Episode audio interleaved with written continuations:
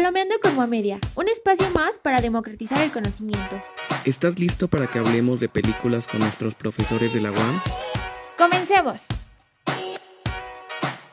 Hola a todos y todas, sean bienvenidos y bienvenidas a un episodio más de Palomeando con Media.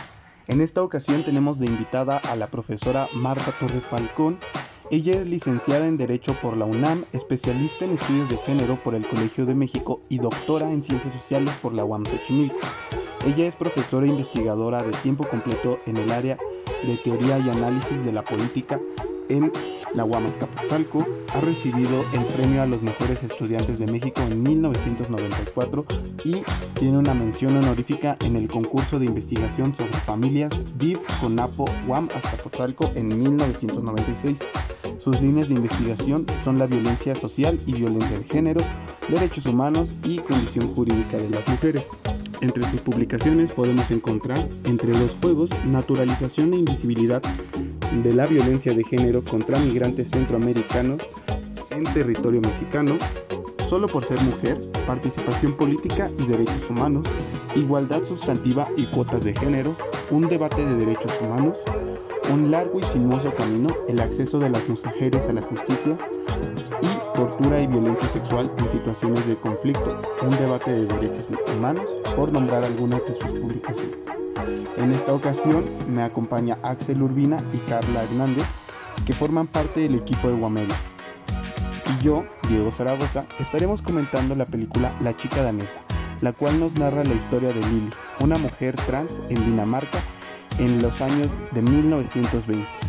Profesora, el micrófono es suyo. Bueno, muchas gracias, muchas gracias, Diego. Es eh, realmente un gusto poder colaborar con ustedes. Les agradezco mucho la invitación a Axel, Carla, Diego. Eh, y esperemos que esta conversación pueda ser de utilidad a las personas que, que escuchen el podcast. ¿Qué pasa con la chica danesa? La chica danesa es una película eh, reciente, pero los hechos que narra no son recientes.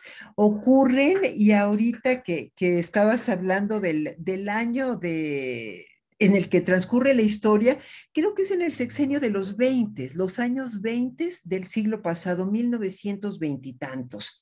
O sea que eh, el personaje, el conjunto de personajes que participan en esta magnífica película, eh, vieron transcurrir sus vidas con todas sus dudas, tribulaciones, angustias, éxitos, en el contexto de los maravillosos 20, hace casi 100 años.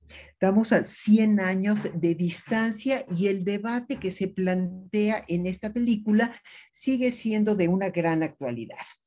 Eh, en lo esencial, la película trata de un, eh, de un hombre joven es un hombre joven que tiene poco tiempo de haberse casado, eh, un matrimonio que se ve muy armónico, muy bien avenido, y a lo largo de la película se va viendo cómo él y su esposa tienen realmente una buena comunicación.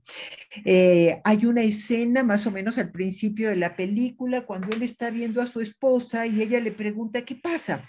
Dice, ¿qué pasa con qué? ¿No puede un hombre disfrutar cómo se coloque el camisón su esposa o cómo se quita el camisón, no me acuerdo, está, está próxima a llegar a la, a la cama, pero él está disfrutando esa eh, indumentaria nocturna.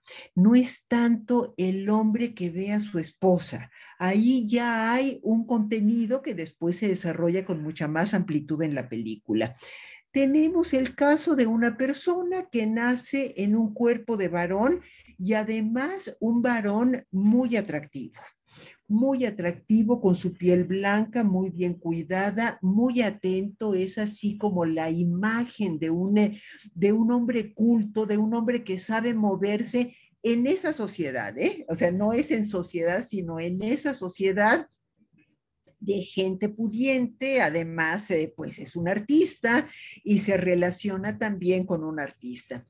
Solo que hay un pequeño detalle, un pequeño detalle, yo no sé cuántas otras personas tendrían vivencias similares. este artista exitoso, en realidad, yo no sé cómo decirlo, porque si digo que las situaciones que este artista se sentía mujer o pensaba que era mujer o quería ser mujer, cualquiera de estos planteamientos es engañoso creo que lo que hay en el fondo, y esa sería como una de las primeras reflexiones que haría, es este modelo binario en el que todas las personas tenemos que ser encasilladas como hombres o como mujeres. Y entonces me pregunto, y la idea no es original mía, eh, esto me lo comentó eh, el hijo de una amiga mía, que también ahora es mi amigo, y que él en alguna época se preguntaba, bueno, ¿soy trans? ¿De verdad soy trans? Eh, y me decía, ¿no podremos hablar de una fluidez de género? Eh, y no podemos transitar de un espacio a otro. Y yo ni siquiera pienso que tuviéramos que transitar. O sea, ¿qué pasaría? Pienso en el gusto del personaje de la película por la lencería. Yo creo que es un gusto que comparte muchísima gente, mujeres, hombres y personas no binarias.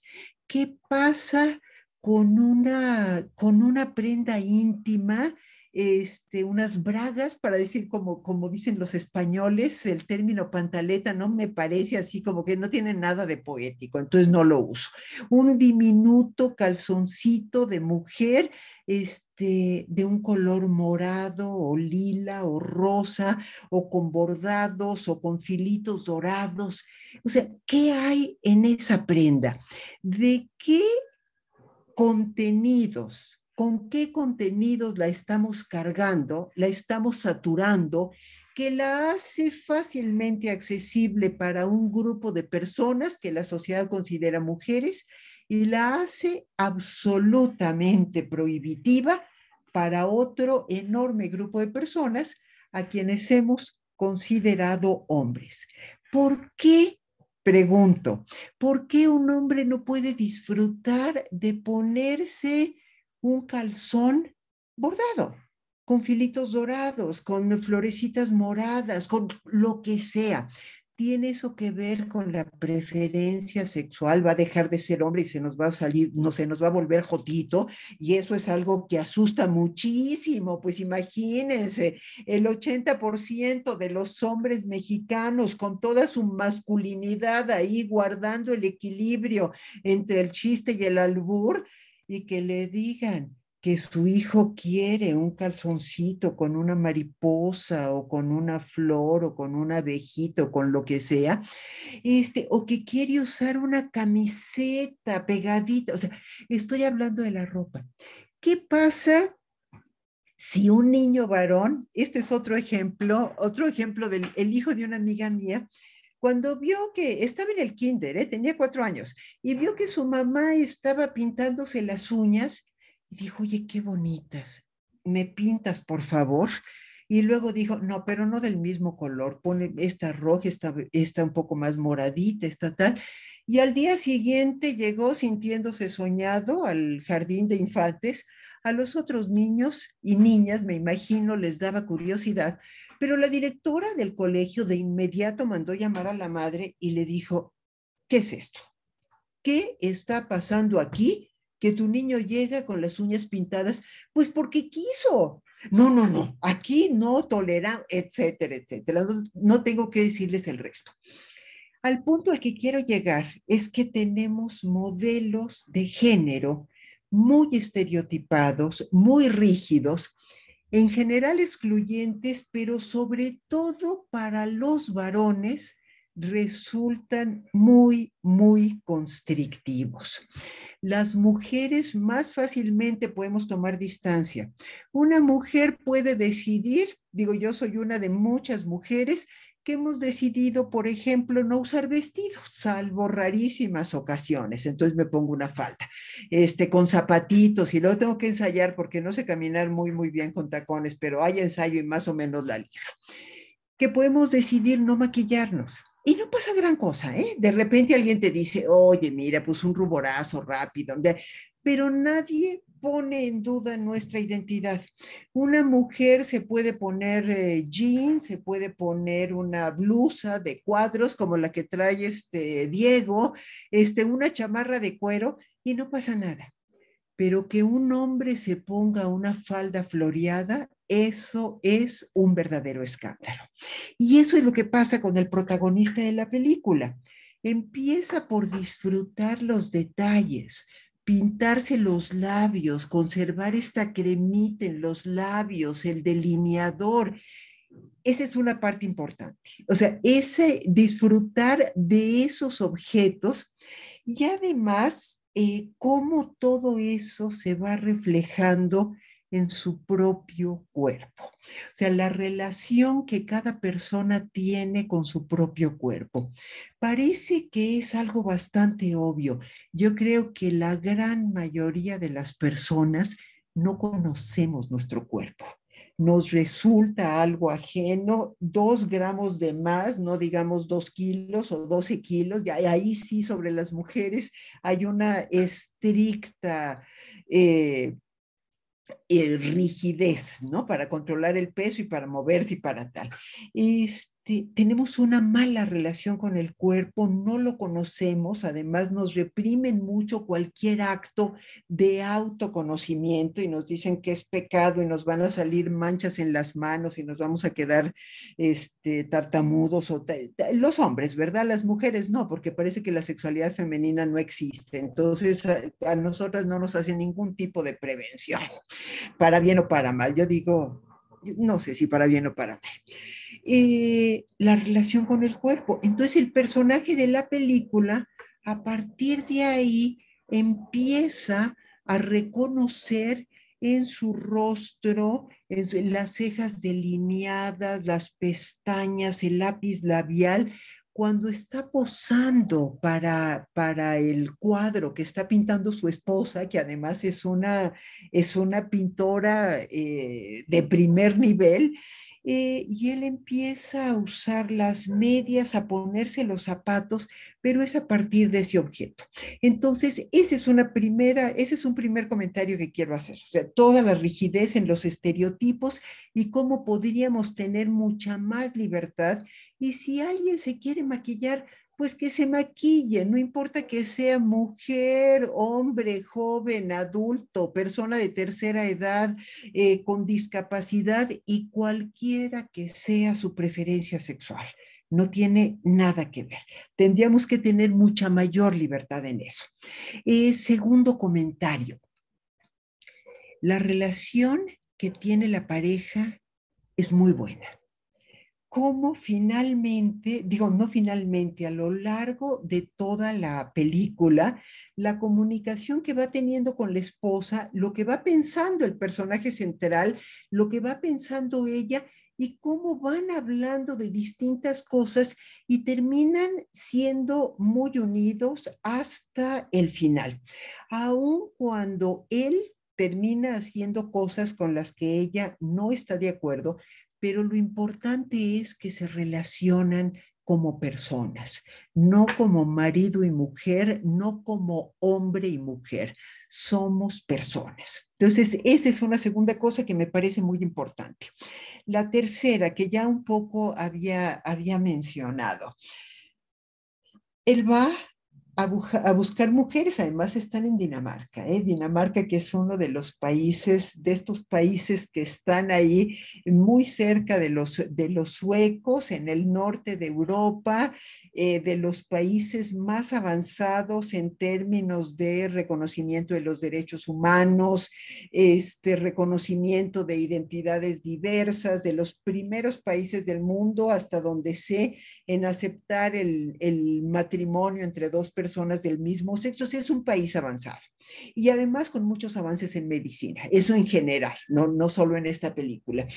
Eh, ¿Y qué pasa específicamente cuando, bueno, y entonces este, el protagonista de la película va a buscar a estas chicas que venden placer, yo no sé si realmente la expresión sea adecuada, eh, tanto en Holanda, en Holanda, eh, en alguna ocasión lo vi en Holanda, una sola vez he ido a Dinamarca hace 324 años y medio, entonces no me acuerdo muy bien, pero en Holanda hay mujeres de distintas edades, complexiones, colores, estaturas, etcétera, que exhiben sus cuerpos en vidrieras, en aparadores.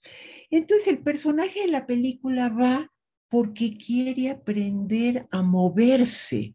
No es tanto el eh, pago por un servicio sexual, sino que ve como una mujer que nació en un cuerpo de mujer se toma la cabeza, mueve las manos, tal, y él empieza a imitar esos movimientos con absoluta, definitiva sensualidad. Entonces, esta es una parte muy interesante, cómo se empieza a recuperar un cuerpo y al mismo tiempo a sentirlo ajeno. Porque cuando una persona que tiene un cuerpo de mujer puede tocar un seno, por ejemplo, o sentir la piel eh, lampiña del vientre, de las piernas, de los brazos, el varón, el que, la persona que nació en un cuerpo de varón, pues siente literalmente pelo en pecho y en algún momento llega a los genitales. Una escena muy impresionante de la película es cuando él toma su propio miembro viril, su propio pene, y lo esconde entre las piernas, como si fuera algo que le estorbara, que quisiera eliminar, que quisiera modificar de plano. Eh, esta, otra, esta es otra parte muy interesante de la película. Y finalmente, la posibilidad del cambio de sexo. No es, no es un asunto menor. ¿eh? Yo creo que hay muchas personas que pueden disfrutar la pertenencia a uno y otro sexo, que muchas veces se pueden sentir felices de ser hombres, por ejemplo, y de ponerse unos jeans, unas playeras, salir a la calle y tener una imagen incluso poderosa, y al mismo tiempo pueden disfrutar maquillarse, ponerse una peluca, este rímel en las pestañas, en los labios y modificar toda la apariencia y sentirse mujeres. O sea, yo creo que esa es una cosa que no es nueva, ¿eh? no es de los últimos cinco años o diez años. Estamos viendo una película que tiene casi un siglo y ya existe este deseo. Eh, igual que puede. Aquí en esto tenemos más ejemplos, pero aquí hay más, se nota más la diferencia de lo que es la construcción cultural y el acceso a derechos determinados que nos hace entender con toda claridad que una mujer como Sor Juana, por ejemplo, Inés de la Cruz, se haya vestido de hombre para poder ir a la universidad. No quería ser hombre, no sentía que le hiciera falta un pene, ni pelo en pecho, ni es otra situación. Quería el derecho que en esa época estaba reservado a la población masculina. Y eso no nos genera tanto conflicto. Decimos, claro, las mujeres querían ir a la universidad y para eso tuvo que vestirse de hombre, pues que se vista pero ¿cómo es posible que este muchacho que tiene todo, que es un hombre guapo, con una linda esposa, este, de una posición acomodada, reconocido, etcétera, y quiere cambiarse? Eso es lo que genera tanto conflicto. Eh, dos comentarios más. Uno, la parte del deseo. El deseo se mueve casi siempre en paralelo. No sé desde cuándo nos vendieron esa idea de que a las personas que nacen con testículos y pene les tienen que gustar las mujeres y solamente logran un cierto nivel de excitación sexual cuando están frente a una mujer y qué bueno que así sea porque con ella pueden casarse, este, tener hijitos y seguir poblando este planeta en el que nos tocó vivir. Y paralelamente, pues si eres mujer, te tienen que gustar los hombres y ocurre exactamente lo mismo. Pero no es así. No es así. El deseo es algo multiforme, no sé cómo decirlo. Este, Sigmund Freud decía que los, eh, que los niños, las y los niños, bueno, él no usaba lenguaje incluyente, pero él decía que los niños son perversos polimorfos, porque todo les puede gustar. A una criatura, a un niño, una niña de siete años, ocho años, en muchas, muchas cosas puede encontrar placer. Después lo vamos perdiendo. ¿Qué pasa en esta película? El protagonista de la película encuentra placer en vestirse de determinada forma y cuando empieza una especie de relación con otro varón, ahí no se siente tan cómodo. A, él le gustan las mujeres y quiere ser mujer para seguir relacionándose con mujeres y se quiere, y no es exactamente que se identifique como lesbiana, esto es como seguir eh, acotando y encasillando las cosas. Este, pero desde luego no es un hombre homosexual al que le guste vestirse de mujer, que también es una opción, ¿eh? que también hay hombres que les gusta vestirse de mujeres y relacionarse con hombres. Esas eh, personas que en los inicios del movimiento de liberación gay este, de una manera muy poco original llamábamos vestidas. Es una vestida, ¿no? Entonces era un hombre vestido de mujer, era una vestida. El travesti es distinto de una persona trans. Y finalmente encuentra un médico que le dice, hay una posibilidad. Mis colegas no están de acuerdo, pero existe una posibilidad médica. La esposa, que es una mujer eh, solidaria, atenta y quiere estar con él y, apoyarlo y todo, dice, es muy peligroso, no hay que hacerlo, dice que ve todo de lo que se trata. Y él dice, es mi última posibilidad.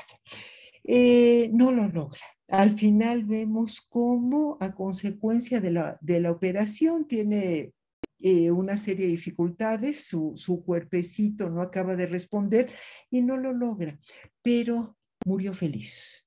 Murió feliz por haber seguido no un sueño, como decía Luther King, no solo por haber seguido su sueño, sino por haberse atrevido a ser lo que era. Era una persona en un cuerpo en el que no se sentía feliz y se atrevió desafiando todos los criterios eh, de la época, se atrevió a dar un paso, a dar un paso importante.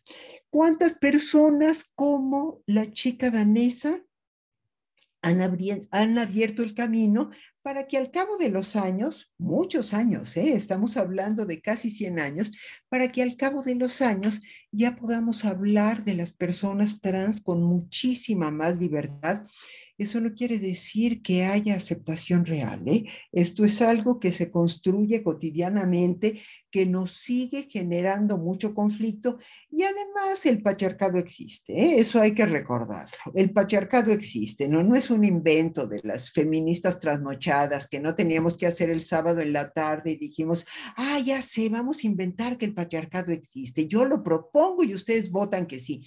No es así. O sea, realmente existe y entonces estamos todo el tiempo peleando con estas estructuras que eh, oprimen, subordinan no solamente a las mujeres, sino a todo lo que cada sociedad considera femenina.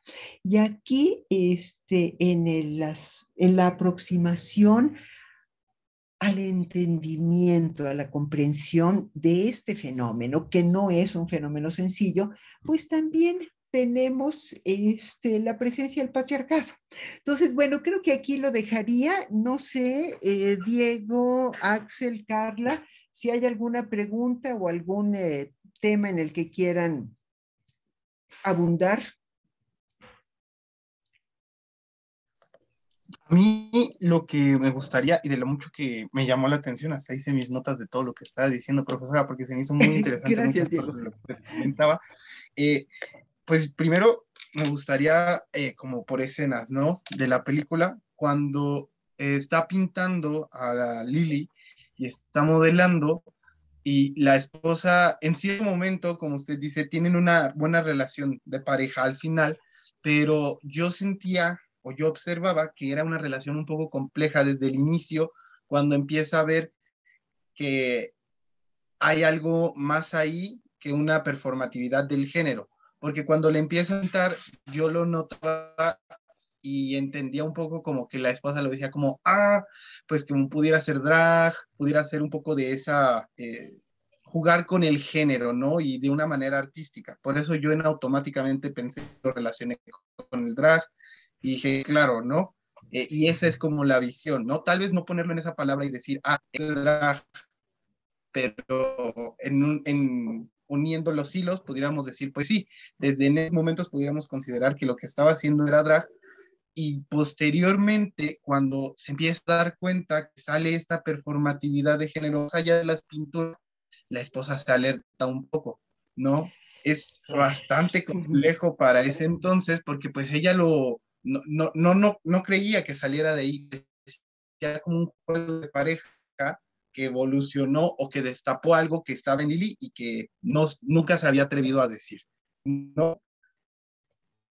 Eso en primer lugar se hizo como algo muy interesante porque al final, usted menciona, la relación evoluciona, tienen una muy buena relación al final y al final de cuentas la apoyó en su transición.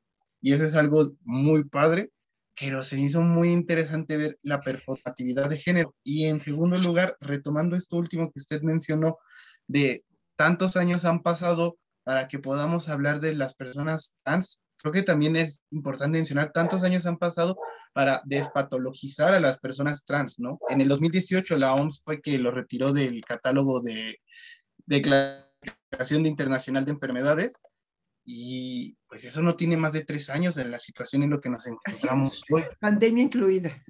Pandemia incluida. Y apenas empezó a despatologizar a las personas trans, ¿no? Bastante... No del todo. ¿Por qué lo dice, profesor? Eh, mira, me parece muy interesante esto que dices al principio, cómo la, la esposa es la que llega con, su, con sus maquillajes y le dice, mira, te va a gustar ir a la fiesta, ya y así tal, porque para ella es un juego y para ella es algo así como te puedes disfrazar, digo, no lo hice con esas palabras, pero la idea es te puedes disfrazar, es nuestro secreto y nos la vamos a pasar este, de maravilla. Y hasta la presenta como la prima, ¿no? Es mi prima y va, y va este, esta persona trans, eh, va así como hasta con cierta timidez y al principio no sabe bien cómo moverse y luego se siente increíblemente cómoda, ¿no? Con, con, esa, con esa nueva apariencia. Mientras sea un disfraz, la esposa no tiene problema. Es un juego. Es un juego además en el que somos cómplices, en el que yo participo y te puedo pintar y puedo hacer una, una obra maestra de lo que estás haciendo. Eh, pero a ella se le sale de las manos, a él también. Este, y entonces dice, no, es que esto es algo, esto es algo distinto. Y ella se defiende, no, espérame, nunca le habíamos permitido que se quedara a dormir en casa. O sea, es, es no te salgas del, de los límites, ya habíamos dicho, ¿no? Pero, no quiero, no, no la quiero en mi cama. Quiero a mi marido en mi cama, no quiero a esta mujer que ni siquiera, que es más, yo la creé, ¿no? O sea, yo la inventé y ahora resulta que se me sale del guacal, se me sale del control. Entonces ahí hay una parte muy difícil en donde ella, sobre todo ella, la esposa, es la que tiene que estar elaborando todo lo que a ella le sucede con algo que se le sale de las manos. Pero para él es muchísimo más complicado, más placentero también, o sea, más placentero porque se está descubriendo y está descubriendo una parte de sí que le puede gustar mucho. Eh, hay una escena más o menos al final de la película en donde eh, la protagonista, ya, ya como, como persona trans, trae un trajecito este, como color beige o amarillo claro, algo así, y hay por ahí un par de sujetos machines que le dicen algo así como ahí va la lesbiana, y él se siente hasta halagada con eso, ¿no? Y medio se ríe y sigue caminando y tal. No va con su traje habitual de mujer, no, pero trae ya una apariencia que no corresponde con la del pintor, ya está en tránsito. O sea, las personas trans transitan. ¿no? Y eso es algo que nos cuesta mucho trabajo entender. Y bueno, y le dan una golpiza, ¿no? Y termina siendo bárbaramente este, golpeada. Entonces, bueno, esto es algo que sigue vigente. Eh, la patologización patologizamos todo aquello que no entendemos. Ahí, en ese sentido, miren, voy a, voy a dar dos referencias que pueden ser muy distintas. La primera es bastante obvia, Michel Foucault. Foucault habla en toda la historia de la sexualidad y toda la historia de la cultura cómo encerramos lo desconocido, encerramos lo que nos perturba, encerramos a cualquier persona que viva en una realidad contigua, encerramos todo lo que no queremos ver. Encerramos a los vagos, a los malvivientes, a los drogadictos y por supuesto a todos aquellos que ejercen una sexualidad, conozcamos o no, distinta del heterosexual para la reproducción. El solo hecho de separar la sexualidad y la reproducción nos llevó muchísimo tiempo, ¿eh? aún la heterosexualidad. O sea, como que nada más por placer, ¿de qué se trata? ¿No? Eso lo condena la religión y lo condena la iglesia y lo condena la ciencia. Bueno, separar sexualidad del placer. En los años 60, cuando surgen los nuevos movimientos sociales y que los hippies empiezan a rechazar el consumo y rechazar la guerra y rechazar muchas otras cosas, y tienen ese lema de amor y paz, haga el amor, no la guerra, y también se convertía, este, los dedos del amor y paz también permitían atizarle con gusto, ¿no? Entonces eran, el estereotipo de los hippies eran los greñudos, enchamarrados, enguitarrados, que se la pasaban todo el día fumando marihuana y haciendo el amor. La reivindicación del sexo por placer, ¿no? En eso estamos, no nos interesa la guerra, no nos interesa el dinero, no nos interesan los electrodomésticos, no nos interesa más que ser felices. Se dice fácil, ¿eh? Se dice fácil. Bueno, en 1974 la homosexualidad todavía estaba en el catálogo de conductas este, psiquiátricas, no, no de conductas, como de enfermedades psiquiátricas todavía estaba en el catálogo de enfermedades psiquiátricas y los grupos, los grupos de liberación gay, lésbico gay, que surgieron en México en los 70, la primera marcha fue en 1979, la primera marcha del orgullo gay, uno de los primeros planteamientos que formularon iba encaminado precisamente a sacar del catálogo de enfermedades psiquiátricas la homosexualidad. Salió del catálogo, ¿eh? Pero todavía estaba en el Código Penal, estaba como agravante en la corrupción de menores y muchísimas otras cosas. Este, hemos avanzado mucho, hemos avanzado mucho sobre todo en lo que va de este, de este siglo, pero no significa que lo hayamos logrado. Este, y también, bueno, lo que pasa con la patologización de, estas, de estos tránsitos. Pero además me parece que lo que realmente genera problemas es el tránsito de varón a mujer. Cuando una chica dice en realidad yo soy hombre, se viste de hombre, se coloca un par de calcetines en el lugar apropiado y se empodera rápidamente. O sea, no enfrenta todas estas dificultades. A la sociedad le cuesta mucho trabajo que alguien que tiene todo renuncie y se vaya a un espacio que es menos prestigioso, menos valorado, con más dificultades. ¿De qué se trata? A mí me parece que tenemos mucho que aprender aquí y que quienes realmente son expertas en este tema son las personas trans. Es a quienes tendríamos que estar este, entrevistando. Alguna vez en una reunión, una, una persona trans dijo, no somos la chica danesa, ¿eh? No somos la chica danesa, donde todo es bonito y todo termina siendo así, la esposa comprende y el médico también y el personal de enfermería. No es tan así, ¿no? Entonces, bueno, no sé si haya otro comentario.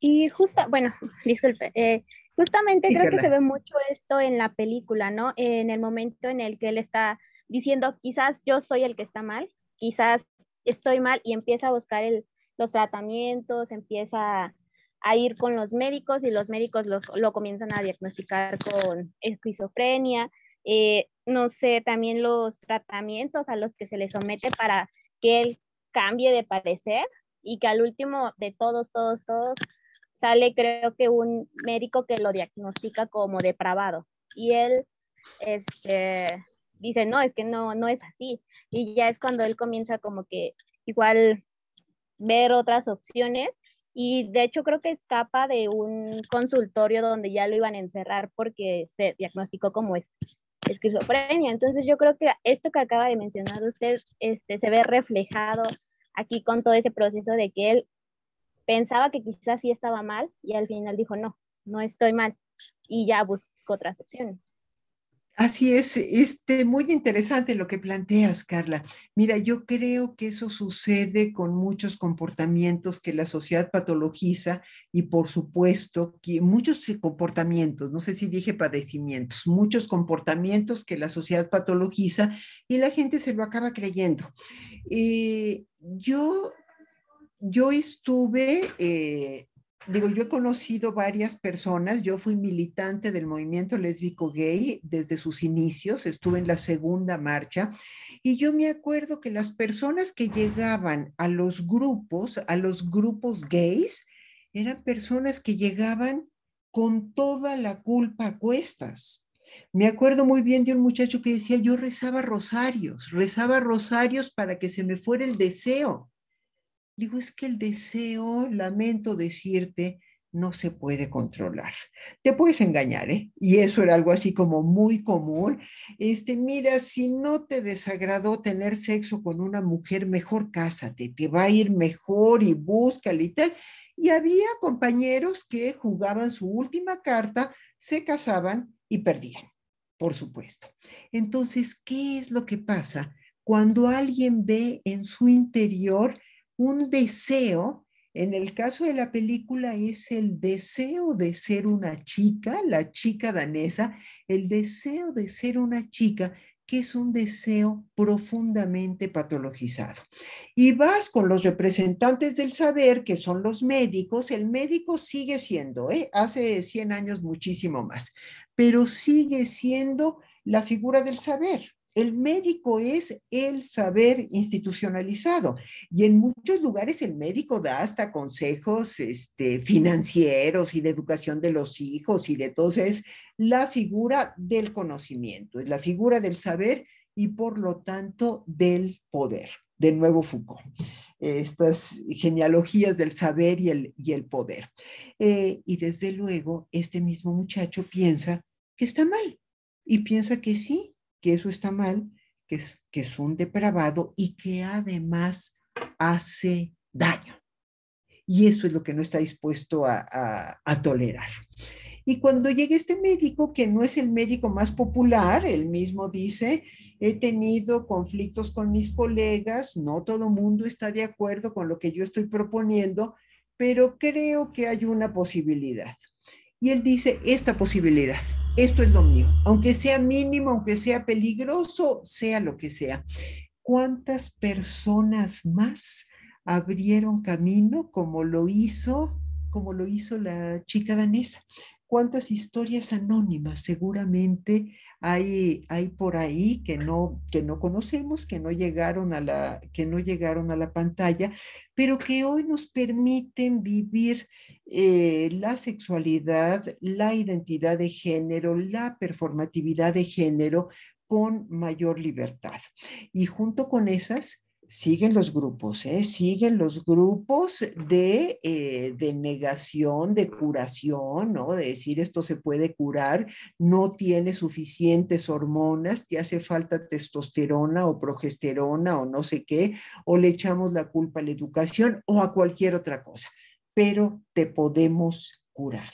Es uno de los discursos que tendríamos que desterrar. Aquí está. Ah, muchas gracias por esos comentarios tan, tan acertados y pues lo que yo puedo rescatar o un poco de lo que quiero entrar en plática con usted es también este aspecto que maneja la chica danesa, ¿no? Eh, en primer lugar, nos muestran dos artistas, nos muestran a, a Gerda Wegner y a Einar Wegner, ¿no? Nombres muy característicos de Dinamarca y sobre todo de eslavos, para empezar. Y ambos empiezan con, con esta relación, empiezan a, decir que se casaron muy jóvenes, ¿no? Incluso llega un momento de la película, y de hecho el propio actor Eddie Redmayne, que también ha sido ganador del Oscar por la película Los Miserables, donde actúa, de, no me acuerdo del personaje, pero él sale y comenta que se le, se le hizo muy incómodo el momento donde se oculta, ¿no? sus partes de, de varón. ¿no? Él, lo comenta y lo dice. Y otra cosa, en la película se resalta poco del trabajo de Gerda Beckman, ¿no? Se resalta poco su trabajo. Y en realidad las mejores obras de, Gerda vienen desde Lili. Vienen de Lili, nacen de Lili y se, se ven reflejadas. O sea, y es, es hasta un paradigma ver que los años 20 fueron una época de desenfreno, de gasto, de vamos a continuar con la fiesta. Y a pesar de todo, su mentalidad se sigue cerrando. Siguen, siguen patologizando al pobre Einar, le dicen salud. Gracias. El pobre, el pobre eh, el pobre Einar vive encapsulado, ¿no? En su casa y solo se puede vestir de Lili o puede ser Lili en su casa, porque si sale, corre el riesgo de que lo golpeen. Si, corre, si sale, corre el riesgo de que la, que la vayan a matar, ¿no? Entonces, esa realidad no ha cambiado en los últimos 100 años. De 100 años para acá, hay estadísticas donde las personas trans tienen un promedio de vida de 30 a 34 años, 35, y en donde se les ve masacradas, ¿no? Hablen, eh, o sea, la historia es muy bonita en una parte porque sucede en Europa. Y Europa siempre ha sido una, como un bastión tanto de, de, la gente gay. Por ejemplo, Berlín en los años 20 fue un hervidero de gente gay, ¿no? Los, los eh, eh, de lesbianas, de trans, incluso ya, ya había esta, este arte performativo del drag, ¿no? O se llevaban a cabo eh, bailes. Y otra cosa, hemos invisibilizado tanto en general, lo hemos invisibilizado como sociedad, que incluso hemos borrado a la gente que ha hecho este trabajo. El doctor se llama Magnus Schiffer, eh, si lo, no sé si lo pronuncié bien, eh, es, el, doctor Magnus, quien hace, quien opera a Lili por, eh, las dos veces. Y Magnus tiene un trabajo muy interesante porque trata de hacer que la homosexualidad salga del catálogo en los años 20, ya que salga del código penal, que ya no sepa, ya, ya no sea una enfermedad mental, que no, ya, no sea nada de lo que se había acostumbrado, ¿no? O el dogma que se había llevado. Él trata de hacerlo, tiene varios tratados, pero los nazis llegan y destruyen todo el trabajo de Max. Entonces, eh, la invisibilización ha venido de todas partes, ¿no? Eh, esta historia de la chica danesa es una de las primeras que hay, es uno de los primeros registros pero obviamente hay comunidades indígenas, hay eh, espacios culturales donde la gente no se desarrolla con el binarismo al que estamos acostumbrados, ¿no? Hombre-mujer. No están acostumbrados y, su expresión de género es muy variada, ¿no? Entonces, ellos no, no, no les cabe o no, los no les podemos encapsular en lo que ya conocemos, ¿no? La chica danesa es una película trágica, la verdad, al final tiene un, final muy trágico. Eh, creo que la operación que llevó a Lilia a, hacer su transición no fue no, no fue vuelta a hacer mucho tiempo después, hasta mucho tiempo después. Ha sido perfeccionada, ahora ya incluso hay procedimientos especiales para hacerlo. Y, eh, y en ese momento, pues Lili vive lo que ella quería, ¿no? Se, se expresa como ella quería. Dice, yo soy esta persona no soy lo que me han dicho, no soy eh, e, esa persona que salió de un pueblito que era tan aburrido, del que yo dije, yo me tengo que salir porque si no me voy a morir aquí, ¿no? Entonces, eh, esa parte eh, de la invisibilización ha llegado por todos lados, a veces es más fácil voltear y decir, no vamos a ver, no sabemos, tú vives en tu mundo y pues a lo mejor y tienes una enfermedad, ¿no? Chécate y eso hasta la fecha sigue siendo vigente. La gente todavía les ve con asco, con odio, les ve con desprecio y como ciudadanas, ciudadanos o como se quieran identificar de segunda categoría. Así es. Entonces eso es lo que yo, yo podría decir. Y un último comentario, pues las pinturas van muy acorde al Art Deco, ¿no? Art bueno, fue el Art Nouveau y el Art Deco el Art Nouveau y el Art Deco, ¿no? Son precursoras. Las, eh, incluso por ahí está guardada una de las pinturas y se ve esta ropa de los años 20. Entonces, la película es exacta en cuanto a, que no tiene ninguna, ningún momento asincrónico. No hay ninguna sincronía entre el vestuario, la ropa, las pinturas y, y todo esto, ¿no? Visualmente es muy bonita, la historia es trágica. La ambientación es muy buena y además sí, tuvieron un buen asesor histórico, ¿no? Este, sí, hay, hay una clara eh, representación de la época. Eh, miren, no sé si es por la pandemia que estamos viviendo, pero los años 20 fueron posteriores a esa pandemia de la fiebre española. Entonces, después del encierro, las muertes, las dificultades para sobrevivir a la pandemia, vinieron los maravillosos 20. Entonces, yo creo que eso es así como una nota de optimismo. Después de esta pandemia tiene que venir algo espectacular. En eso confiamos. Eh, es muy interesante, Axel, lo que comentas de que las personas trans viven 34 años, 35, 37, o sea, son muy poquitos. Cuando la esperanza de vida en eh, prácticamente en todo el mundo ha aumentado. En Japón hay varias decenas de miles de personas que tienen más de 100 años hay 70 mil centenarios, o sea, yo no sé cómo puede alguien vivir tanto tiempo. Eh, en la actualidad no es difícil encontrar personas de ochenta y tantos, noventa y tantos, ¿no? Y a veces, como mi familia además es muy longeva, en la familia de mi padre creo que ninguna mujer ha muerto antes de los 100. Bueno, sí, una tía que murió a los 97. A mí me dio un poco de coraje cuando murió mi tía, bueno, en parte pues porque era mi tía y yo la quería mucho, ¿no? Entonces me dio mucha tristeza, pero también porque nos bajó el promedio porque la abuela murió a los 102 y la bisabuela a los 106 y la tía Raquel a los 100. yo digo a veces, ay, entonces falta mucho. Bueno, la cuestión es, ¿por qué una persona trans vive tan poco tiempo? No es una pregunta trivial, ¿eh?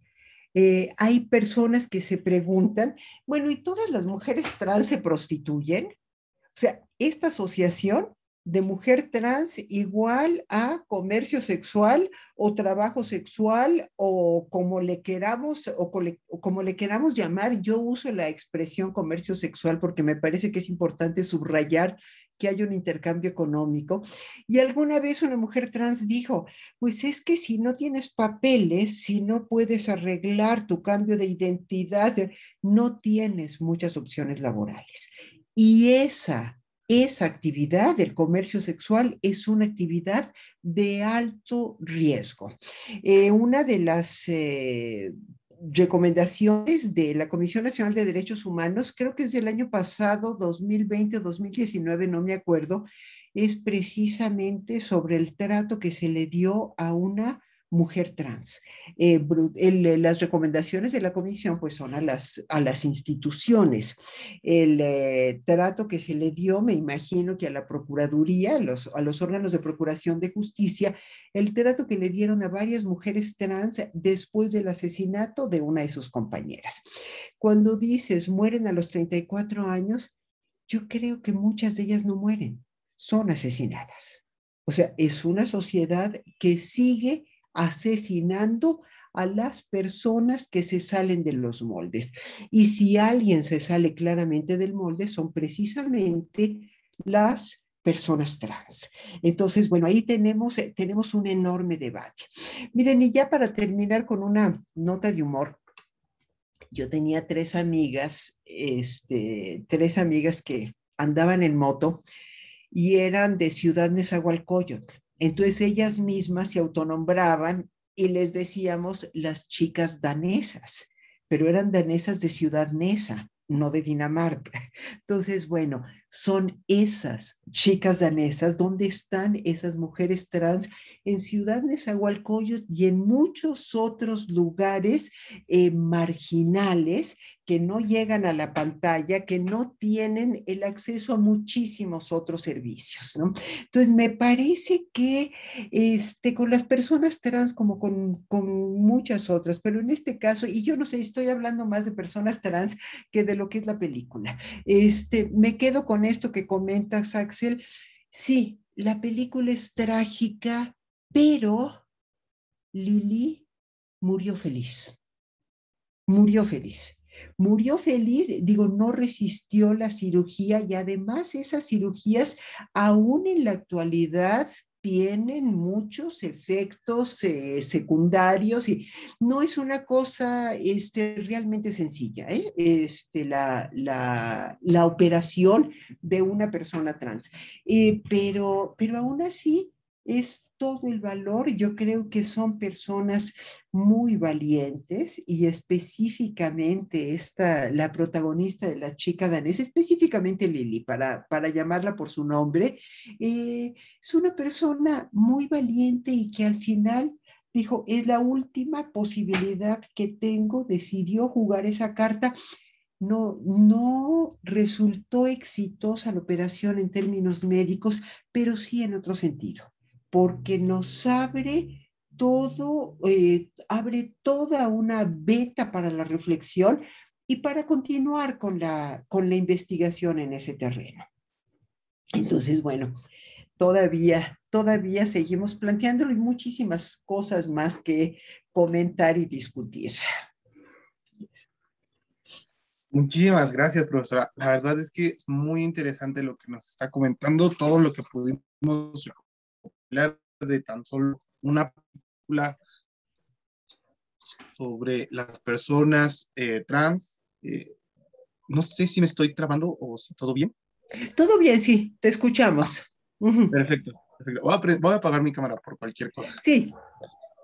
Eh, muy interesante, profesora, lo que nos está comentando sobre las personas trans, sobre el, el significado de la historia de, para pavimentar el camino para las las nuevas generaciones, todas las personas que han aportado a la lucha de las personas de la comunidad LGBTIQA, porque al final de cuentas conformamos un colectivo, las personas de la comunidad LGBTIQA, y como usted dice, profesora, eh, toda cualquier persona que salga del molde se encuentra en una situación de desventaja donde estructuralmente eh, la verticalización de la sociedad y el patriarcado y todas las eh, privilegios y opresiones que interseccionalmente se encuentran en estos momentos, pues claramente hay una complejidad ahí y claramente hay una dificultad para una, eh, una vida, pues digamos, mm, con mayores facilidades, ¿no? No es lo mismo la vida de un hombre blanco, eh, burgués, heterosexual, eh, de apariencia atractiva, que lo pudiese ser de una persona negra, eh, de condiciones económicas bajas, ¿no? Entonces, en este panorama de la interseccionalidad, pues el colectivo LGBTIQA, pues conforme lo que luchamos, resistimos, existimos y que hemos existido a lo largo de toda esta historia. Es, se me hace algo muy interesante tratar de la película de la chica ¿Por qué? Porque habla de las personas, o en el caso de Lily, una mujer trans en los años 1920, y lo cual da como pie para decir, hay mujeres trans, no es algo nuevo. Han existido a lo largo de toda nuestra historia, así como han existido mujeres lesbianas, hombres gays, personas bisexuales, personas intersexuales, ¿no? Es algo muy interesante y algo que a mí me gustaría como rescatar para ya ir cerrando, profesora. Así es. Así es. Este, pues yo ya, ya no tendría ningún otro comentario. Estoy de acuerdo contigo, Diego. Me parece que es muy importante rescatar la presencia de esta eh, colectividad. No estoy muy segura de que realmente formemos gays, bisexuales, intersexuales, transexuales, queers, por supuesto que hemos existido a lo largo de toda la vida y seguiremos existiendo, ¿eh? seguiremos existiendo. Entonces, eh, y rescatar esta noción de dignidad humana, de una dignidad inherente a las personas, y ahí sí me salta mi, mi formación, y eso no solamente es lo que nos hace humanos, sino también lo que nos tiene que hacer sujetos titulares de todos los derechos. O sea, para mí esto es básicamente una cuestión de derechos humanos con eso estaríamos avanzando, avanzando bastante. Y pues eh, felicitarles también por esta iniciativa. Qué bueno que, tengan esta, eh, que estén eh, revisando, analizando, comentando películas. Me parece que es un, es un trabajo extraordinario. Así que yo les felicito muy, muy afectuosa y cordialmente. Doctora, pues qué más decirle que muchas gracias por haber venido, por aceptar nuestra invitación. Esperamos volver a contar con su presencia. Con muchísimo gusto. Comentando, hay mucho, mucha tela de donde cortar. ¿eh? Ahorita sacó Netflix una, una serie que trata sobre, eh, sobre personas que estaban al frente de movimientos de conversión, ¿no? De, o de ah. conversión. Entonces, eh, y ya que hablan de todo lo que hacían o de lo que hacían pasar a la gente, ¿no? Entonces, también hay, mucho de dónde hablar, hay mucho que seguir comentando, hay mucho que, la, nuestra audiencia va a querer seguir eh, descubriendo, ¿no? Por eh, supuesto que sí. Y, pues, de cuente, le agradecemos la, la, felicitación y eh, pues eso sería todo de nuestra parte. Muchísimas gracias gracias Carla, gracias Axel, gracias Diego. Seguimos en comunicación. A nombre de todo el equipo de Guamedia, les deseamos una muy buena tarde, noche o día, lo que sea cuando nos estén escuchando. Que les vaya muy bien.